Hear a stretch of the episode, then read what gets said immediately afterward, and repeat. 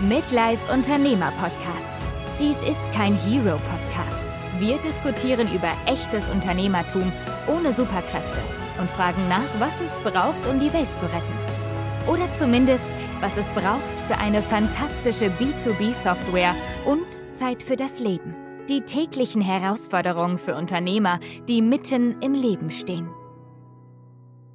Go-to-Market-Strategie oder wie man nämlich Kunden findet im Internet, wie man Interessenten findet und Leads, die bereit sind zum Kaufen. Und heute haben wir mal darüber reden, wie das kann funktionieren und vor allem auch, was alles nicht funktioniert, aber viele machen. Das Problem ist ja dann, wenn man beim Verkauf ist, eine typische Firma befindet sich immer in einem von zwei Modis. Entweder will sie gerade nicht kaufen, weil das Timing nicht stimmt, weil sie gerade kein Budget haben, weil sie gerade ein riesiges Projekt gemacht haben, oder sie wollen kaufen. Und dann sind sie in dem typischen Prozess, wo wir ja alle mal kennen, wo du ein Excel bekommst mit tausend Anforderungen, wo die Hälfte davon eh nicht genau kannst erfüllen oder noch etwas musst zusätzlich entwickeln. Und wo eigentlich immer dann für den geschrieben ist, wo der Market Leader oder der Category Leader ist, also der, die beste oder bekannteste Lösung von so einem, so einem Bereich. Und das bist ja du meistens nicht. Also willst du eigentlich nicht in so einen Produktvergleich hineinkommen, wo neben allen anderen eigentlich dann nicht so perfekt rausgehst oder dann billiger musst sein. Also die RFPs, Request for Proposal, Ausschreibung und Tender sind eigentlich sehr ein mühsamer Prozess, wenn die Firmen gerade im Modi sind zu kaufen. In diesem Thema soll es jetzt darum eigentlich gehen, wie die typische B2B SaaS-Verkaufsstrategie für so mittelgroße Firmen kann funktionieren und sie nicht einfach nur zufällig abhängig ist, wie das viele machen. Also wie funktioniert das überhaupt? Wie ordnen wir das ein? Was ist richtig und was falsch? Das sollten wir jetzt in diesem Podcast erläutern. Was ist das Problem mit der heutigen Go-to-Market-Strategie? Was sind so die typischen Fehler? Im modernen B2B-Marketing geht es um zwei Funktionen. Funktion 1 ist die Lead-Generierung. Funktion 2 ist Lead Nurturing, wo es darum geht, den bestehenden Lead dann entsprechend zu pflegen und zum Verkauf zu führen. Jetzt bleiben wir mal bei der Lead-Generierung. Das Problem dort ist, es funktioniert meistens nicht und ist wirklich, wirklich teuer.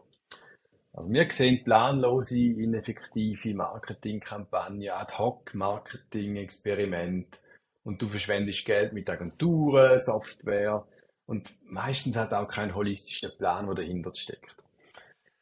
Äh, konkrete Beispiele sind, Unternehmungen gehen E-Mail-Adressen sammeln. Ich nenne das gerne so Dynamitfischen. Also sie geben viel Geld aus äh, auf Keywords oder auch auf LinkedIn, um halt wirklich können die äh, Leads zu finden, wo dann ihr E-Paper abladen. Aber wenn du das genau anschaust, das funktioniert nicht. Das sind die falschen Leads. Das sind dann irgendwelche äh, Studenten oder jemand, der vielleicht von der Konkurrenz ist, aber ganz wenig, wo wirklich in dein Zielsegment passt. Sprich, Speerfischen wäre viel besser, wo du eine ganz klare Zielgruppe hast. Wir gehen auch immer an Zaster, das ist die Konferenz für SaaS-Unternehmen. Wir sehen auch dort bei jedem Vortrag, es geht immer darum, hey, klare Zielgruppe, wer ist dein ICP, was ist deine Buyer-Persona? Es ist wahrscheinlich jedes Mal so ein zentrales Element. Das andere, was wir sehen, ist, dass halt auch im B2C so ein der Trend ist, ja, möglichst viel Traffic und im B2B ist halt fast das Gegenteil, oder? Es ist wie ein Chirurg, wo muss eigentlich rausschneiden, was ist genau das viele Stückchen, das ich brauche und nur dort drauf fokussiert. Ähm, und ein weiteres Beispiel, das wir sehen, ist so, dass es einen riesen Branding-Workshop gibt, wo es um Positioning, Kultur, Values geht. Das ist ja alles gut und recht.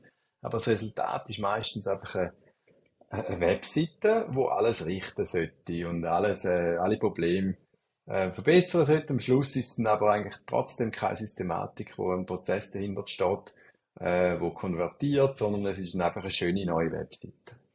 Und dann noch vielleicht was wir auch kennen vom Man-Planning, das erkennen wir auch vielmals äh, auf den Ads. Wir nennen das Ad-Planning, wo man versucht, die Welt zu erklären. Das ist richtig, das ist falsch, anstatt das Messaging auf die Mehrwert zu machen, wo halt klar differenziert, ähm, was ist der Value von, von jetzt deiner eigenen Lösung und eben auch hilft, ähm, so ein bisschen die Problemstellung, die man hat, zu lösen. Dann kommt das zweite, die zweite Funktion, das Lead Nurturing, das ist meistens auch nervig. Also der typische Sales, der geht an und fragt nach, hey, willst du kaufen? Willst du jetzt kaufen? Oder in einem Monat, ja, willst du vielleicht jetzt kaufen? Anstelle, dass er halt wirklich reingeht und, und einen Prozess unterstützt, was kann man helfen?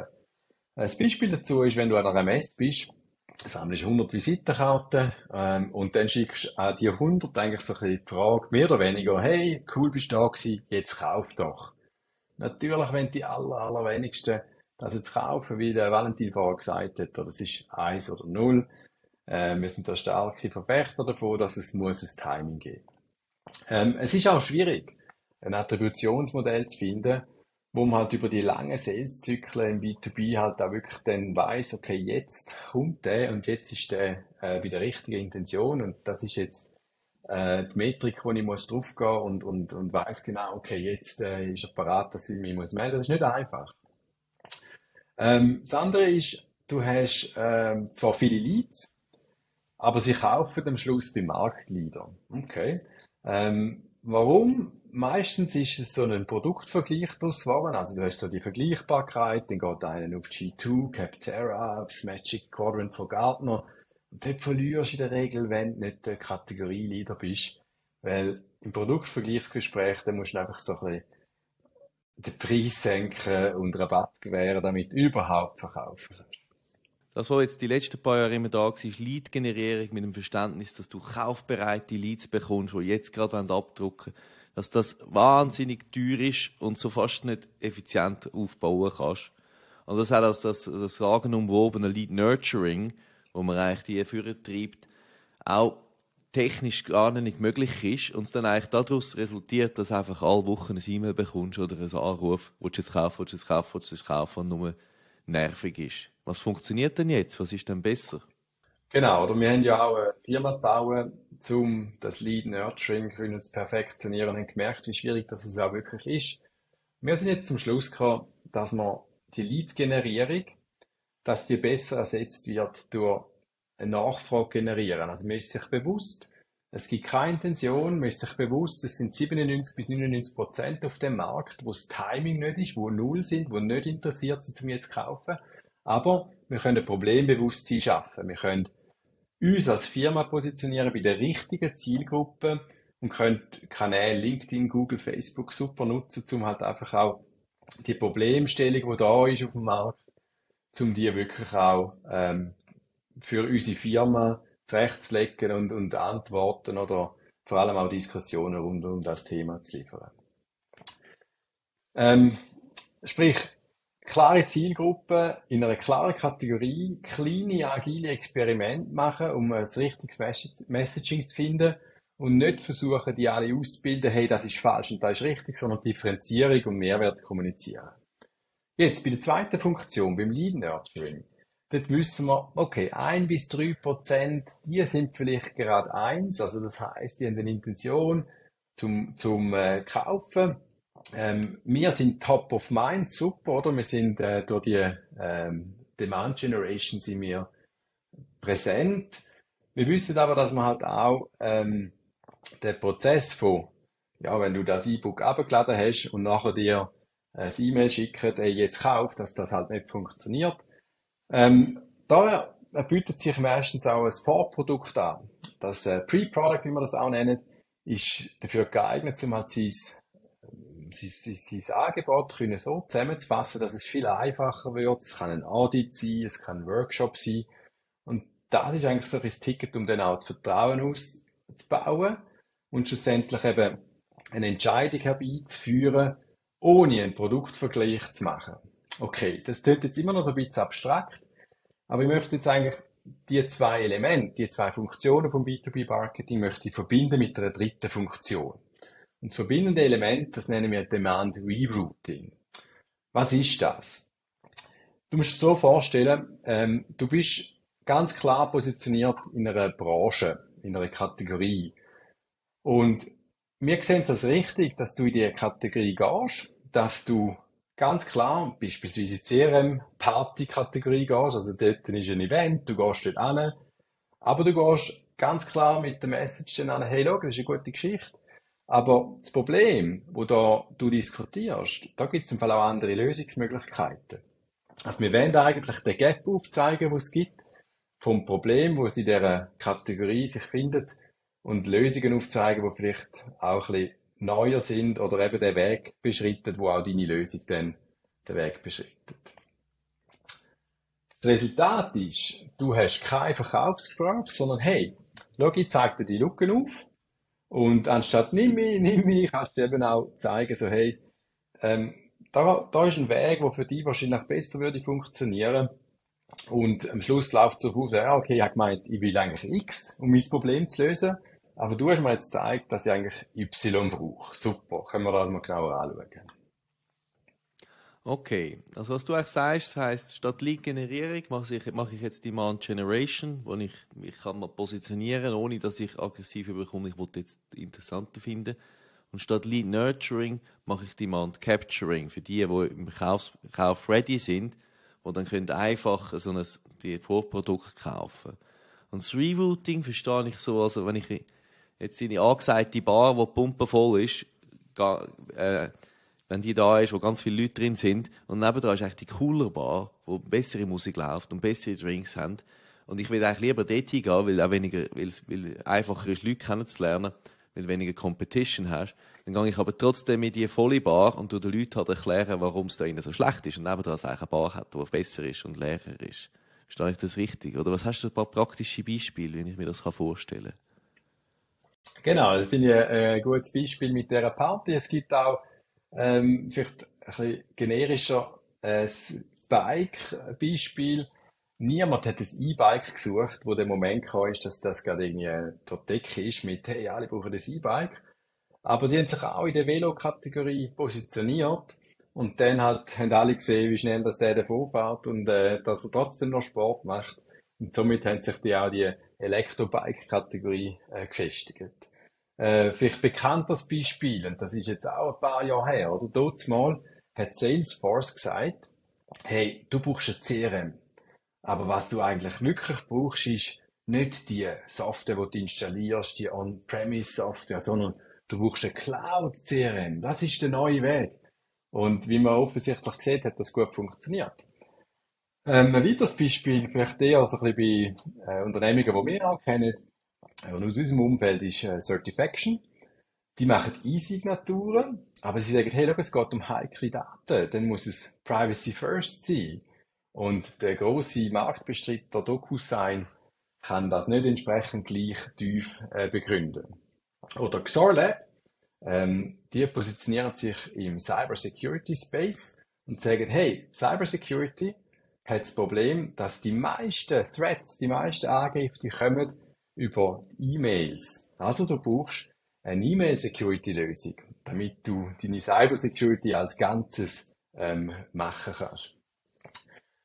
Beispiel, wo wir auch kennen, äh, von früher noch Bexio, wo äh, sich positioniert hat als Buchhaltung, dort mal noch gerne nicht wirklich eine Buchhaltung war, sondern eine Business-Administrationslösung und hat den Weg halt gewählt, um sich über Buchhaltung in der Kategorie Business Administration zu positionieren. Oder eine E-Commerce-Agentur, die sagt, hey, du brauchst keinen neuen Shop. Der Shop, wo du äh, da suchen gehst, der hat vor allem einen riesen Aufwand nachher bei dem Betrieb und bei der Digitalisierung von diesen Prozessen und vom, vom äh, Unterhalt. Du brauchst etwas, wo den Teil hinten dran kann fixen. Oder für unser Beispiel, wir haben eine Marketing Automation Lösung gehabt, und wir haben gesagt, nein, du brauchst eigentlich keine Marketing Automation Lösung. Obwohl wir in dem Space sind, ähm, du brauchst einen systematischen Lead Management Prozess. Oder vielleicht noch das Letzte, was man kennt aus den Feriendestinationen, ähm, der Endkunde, der will eine Gästekarte. Ähm, die Feriendestinationen sehen aber vielleicht eher, nein, wir wollen eigentlich ein CRM, äh, wo äh, Customer Experience über die ganze Journey kann anbieten. Sie können sich aber trotzdem nicht positionieren als, hey, da, CRM-Lösung, sondern da hast du deine Gästekarte und das Loyalitätsproblem, wo sie eigentlich wirklich lösen wollen, das gehen sie an, indem sie einfach das ausbauen von einer Gästekarte zu einer Loyalitätslösung. Also ihr seht Differenzierungsfaktoren erklären, dort wo die bestehende Party läuft und das halt sehr, sehr konsistent durchführen. Das klingt jetzt in der Theorie mega gut. Oder? Demand Generation, Demand Capturing, Demand Rerouting. Aber wie komme ich jetzt dort an? Wie sieht der Prozess aus? Der Prozess sehe ich dauert sechs Monate. Ähm, du hast einen Vorteil, du bist klein und agil und, und kannst dich somit auf Experimente auch konzentrieren. Ähm, die erste Phase für die ersten zwei Monate, da geht es um Analyse und Planen. Also du nimmst deine bestehenden Kunden, du schaust Potenzial an, welche sind happy, was haben die für einen Painpoint, wer von diesen Kunden hat eine gemeinsame Industrie und du versuchst eigentlich so ein die Gemeinsamkeit oder so einen Cluster zu finden, wo du weißt, doch, von denen finde ich mehr ähnliche, von denen gibt es mehr ähnliche Leads.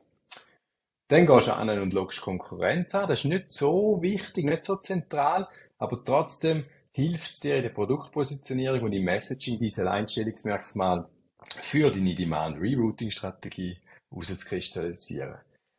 Als letztes innerhalb der Planung sehe ich vor allem auch ein Vorprodukt, das man entwickeln kann, um einfach einfacher auch ähm, den Zugang zu bekommen, dass es jemand kaufen kann für 5.000 bis 10.000 Stutz.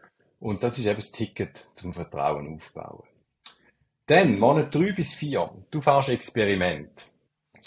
Der zweite Abschnitt, da geht es wirklich darum, du postest an LinkedIn, du machst deine Outbound-Mailings mit deinen entwickelten Messagings, also du versuchst deine ähm, ersten Drafts auch wirklich um, um, um Publikum zu testen, die Zielgruppe zu testen.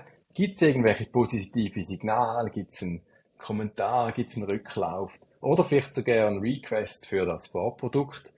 Und auch nicht zu vergessen, auch wenn du Demos hast zu deinem Produkt, ähm, unbedingt fragen, woher der kommt. Das erlaubt dir halt auch, dass du nicht ein komplexes Attributionsmodell jetzt schon brauchst, sondern dass du halt einfach fragst, hey, woher kommst du ursprünglich? Was ist da, wo funktioniert hat? Ist es der LinkedIn-Post gewesen oder bist du organisch gekommen? Und dann, Schritt Nummer drei, äh, vom Monat fünf und sechs, mach da, wo funktioniert hat, mehr und versuche Repetierbarkeit reinzubringen. Das heißt, du baust eine Content-Strategie und ähm, du baust um das Thema herum, wo du jetzt die positioniert hast, deine existierenden Experimente aus. Ähm, als Resultat hast du ähm, die Abläufe, die du mal durchgespielt hast, vielleicht so geplant, dass du ein Webinar machst, nachher tust du es du vercatchen, tust es dann wieder posten und dann nachher machst du den Prozess vielleicht jeden Monat wieder. Und so bringst du die äh, Repetierbarkeit rein. Mega cool. Also so ein Drei-Schritt-Prozess, das klingt aber auch alles ein bisschen aufwendig und braucht ja länger, wie du sagst, sechs Monate.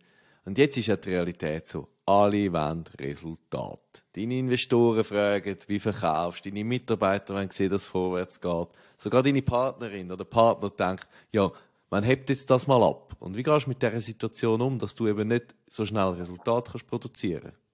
Voll, oder? Das ist ein riesen Druck auf dir, ähm, weil du kannst eigentlich die Resultate nicht wirklich beeinflussen schneller, sondern erst verzögert nach etwa sechs Monaten kannst du halt da zeigen, okay, schau da, da haben wir die ersten klaren Aussagen, dass es funktioniert. Das heißt, ja, am Schluss ist es ein extremer Durchhaltewillen, aber auch so ein bisschen ein, ein, Ego und sich selber zu managen, dass man weiß, okay, wir müssen das kontinuierlich durchziehen wir müssen die Tests systematisch machen und dann vielleicht auch wirklich wöchentlich hinterfragen, mache ich es richtig, konsistent, vielleicht auch mit den Co-Founder darüber reden und halt erklären, schau, wir sehen das, dass es in die richtige Richtung geht, aber ähm, die richtigen Zahlen, die haben ich erst dann, wenn wir klare Aussagen bekommen und unsere Deal-Pipeline sich auch füllt. Also, ich würde da vorschlagen, halt einfach versuchen, die Zeitspanne einzuräumen und ein bisschen das den Mitarbeiter auch Druck wegnehmen, ähm, wo von den Investoren vielleicht kommt oder vom, vom Umfeld und die Leute einfach machen lassen und die Aktivitäten wertschätzen und dann aufgrund von der Aktivitäten schauen, dass man Schritt für Schritt dort kommt. Also du musst eigentlich ein Erwartungsmanagement machen, dass die Leute das also erwarten. Du musst für dich einen Plan festlegen, dass du weißt, dass du die richtigen Aktivitäten machst und dann vielleicht auch noch halt irgendwie eine Methode haben, mit dem Druck kannst damit dich nicht selber anfängst, an die Resultate selber zu messen, weil das dich so abziehen würde. Was sind denn jetzt die Key Takeaways, wenn ich eine erfolgreiche Go-to-Market-Strategie hinkriege als B2B SaaS-Firma? Meine Behauptung ist, Demand Rerouting löst dieses Pipeline-Problem. Du schaffst es, dass du nicht in ein Verkaufsgespräch hineinkommst, wo es heisst, hey, nimm mich doch und nimm mich doch noch ein bisschen günstiger, sondern dass du eine Aufklärung kannst bringen, wo die Lücke zeigt vom Markt, wo er heute ist und von der Problemstellung, wo deine Interessenten haben, hinzu, schau, das ist ein Lösungsweg, wo du vielleicht auch in Betracht ziehen kannst, passest du, ja, oder vielleicht eben auch nicht, das ist auch okay, aber dass du eine klare Entscheidung kannst dort treffen. Und dann gehst du eben auch weg von, wie viel Traffic habe ich wirklich und äh, was ist die Definition von einem MQL und, und äh, die Meetings booked. Das wird alles ein bisschen ähm, einfacher entlang von der Customer Journey zwar gemessen, aber halt vor allem auf, auf, äh, auf, auf, auf, einen, auf den Fokus hingelegt, hey, wie viel Interessenten haben in der Pipeline, die wirklich auch ein Problem lösen ähm, Was ich auch als extrem wichtig sehe, ist, dass die Produktposition, die braucht ein, bisschen Mut. Äh, Mut zu den Lücken und halt eben auch die Zeitspanne, die es braucht. Man muss sich selber, muss das Team ein bisschen managen. Ähm, was vielleicht auch hilft, ist eben das Pre-Product, dass man die Hürden ein bisschen abbauen dass es so schwierig ist, dass die komplexe Software gekauft wird. Vielleicht eben, man kann zeigen, dass es geht, dass es, äh, der Audit oder der Workshop, der wo vorgelagert ist, der wird gekauft. Und schlussendlich eben noch sich selber managen, dass man halt auch die sechs Monate sich gibt und, und versucht, die Aktivitäten zu messen und richtig einzuordnen und vor allem den Durchhaltewillen kontinuierlich das umzusetzen mit dem Team und das Team dazu motivieren, dass das schon gut kommt.